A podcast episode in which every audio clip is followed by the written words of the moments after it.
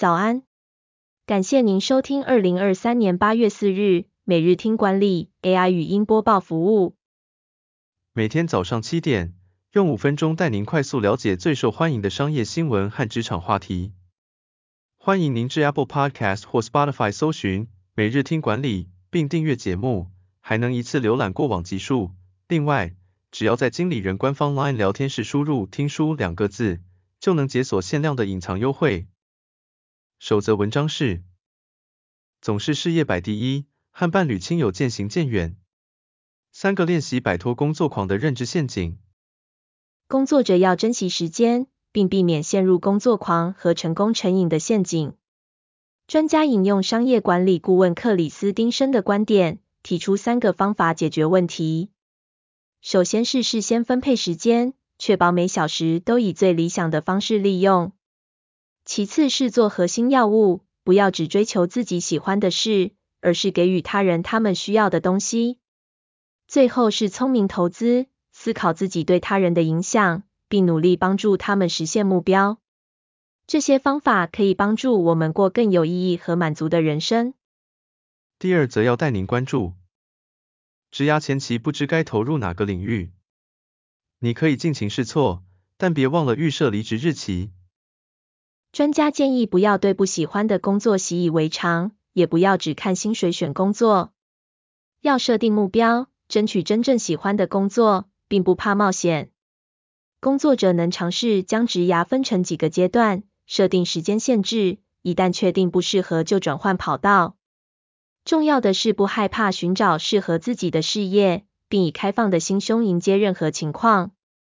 不满意现职时，不应放弃，因为生命短暂，不该浪费时间在讨厌的工作上。第三则新闻是：营收与利润皆成长，为何公司资金还会吃紧？关键是周转天数。公司营收增长，利润也不错，但财务却说资金吃紧。遇到这个问题，可能是资金回收速度跟不上营收成长的速度，造成了时间差。这个时间差包括应收账款周转天数、应付账款周转天数和存货周转天数。应收账款周转天数指的是企业收到货款的时间，应付账款周转天数指的是企业支付供应商的时间，存货周转天数指的是企业从取得存货到销售的时间。公司需要根据这些天数来准备足够的资金来维持日常营运。如果这些天数有变化，公司需要调整资金准备。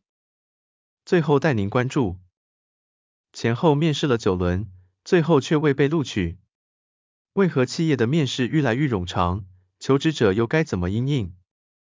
企业在二零二三年平均需要花费四十四天的时间来填补职缺。这是有史以来最长的招聘时间。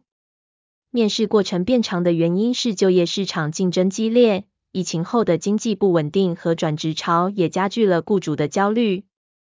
企业希望透过更多轮面试来确保选才过程更加慎重，但这可能导致错失机会和损害企业形象。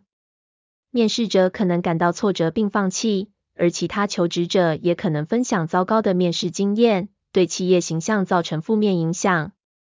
建议企业公开透明的进行面试流程，以建立良好形象和求职者的忠诚度。